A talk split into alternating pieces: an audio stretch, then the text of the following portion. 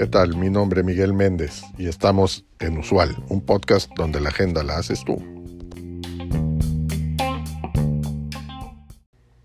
La calidad de tu vida depende de la calidad de tus decisiones. La calidad de tus decisiones depende de la calidad de tus pensamientos. La calidad de tus pensamientos depende de la calidad de tus emociones. Y tus emociones son el producto de tus genes y de tu entorno. Contrariamente a la creencia popular, centrarse en la calidad de tus decisiones está sobrevalorado. Tratar de arreglar las decisiones es una batalla cuesta arriba cuando estás constantemente retenido por pensamientos y emociones negativas.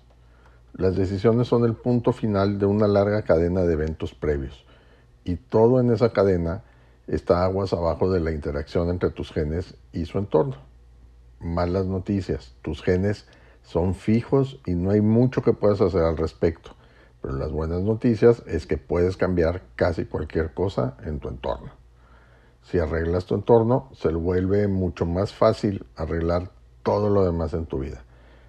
Pero viene la pregunta, ¿cómo arreglar el entorno y cómo es un buen ambiente? Bueno, un entorno productivo conducirá a un camino positivo que constantemente produce emociones positivas y patrones de pensamiento también positivos. Y un estado mental positivo a su vez producirá mejores decisiones y una mejor vida. Por el otro lado, un entorno improductivo, por el contrario, conducirá a un camino negativo que produce constantemente emociones estresantes y, y patrones de pensamiento negativos y un estado mental negativo a su vez producirá malas decisiones, lo que llevará a una vida estresante.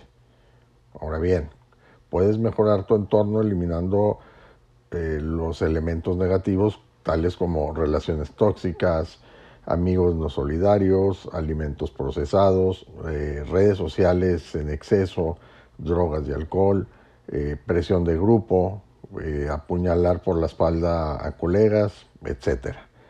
Y también puedes mejorar tu entorno agregando elementos positivos, tales como amigos de apoyo, cónyuges o parejas que sean amorosos, haciendo ejercicio, eh, consumiendo frutas y verduras, tomar aire fresco, tomar luz solar, pasar tiempo con seres queridos, tener mentores de apoyo, tener colegas confiables, leer libros, etc.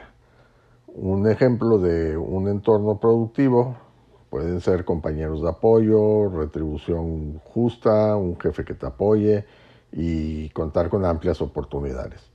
Todo esto conducirá a emociones positivas y patrones de, de pensamiento, lo que mejorará la calidad media de tus decisiones, lo que eventualmente beneficiará tu carrera. Un ejemplo de entorno improductivo es tener compañeros egoístas, tener un sueldo bajo, tener un jefe crítico y no tener oportunidades, lo que conducirá a emociones negativas y patrones de pensamiento que perjudicará la calidad de tus decisiones, lo que eventualmente dañará tu carrera. En resumen, las decisiones son el resultado, no el inicio.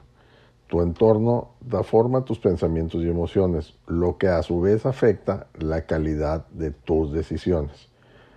Entonces, si quieres arreglar tu vida, concéntrate primero en arreglar tu entorno. El autor de este eh, nota es Saim Khan. Lo pueden encontrar en Twitter como arroba hey con H, hey Khan. Khan es K-A-H-N.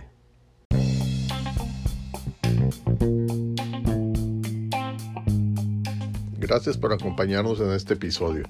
Te recuerdo seguirnos y darnos like. Es de suma importancia para el desarrollo de este proyecto. Así como también te pido que nos dejes tu mensaje de voz en el cuerpo de este podcast con el tema que quieras que tratemos en los siguientes episodios o que nos envíes un mensaje directo en nuestro Twitter arroba usual un podcast. Hasta la próxima.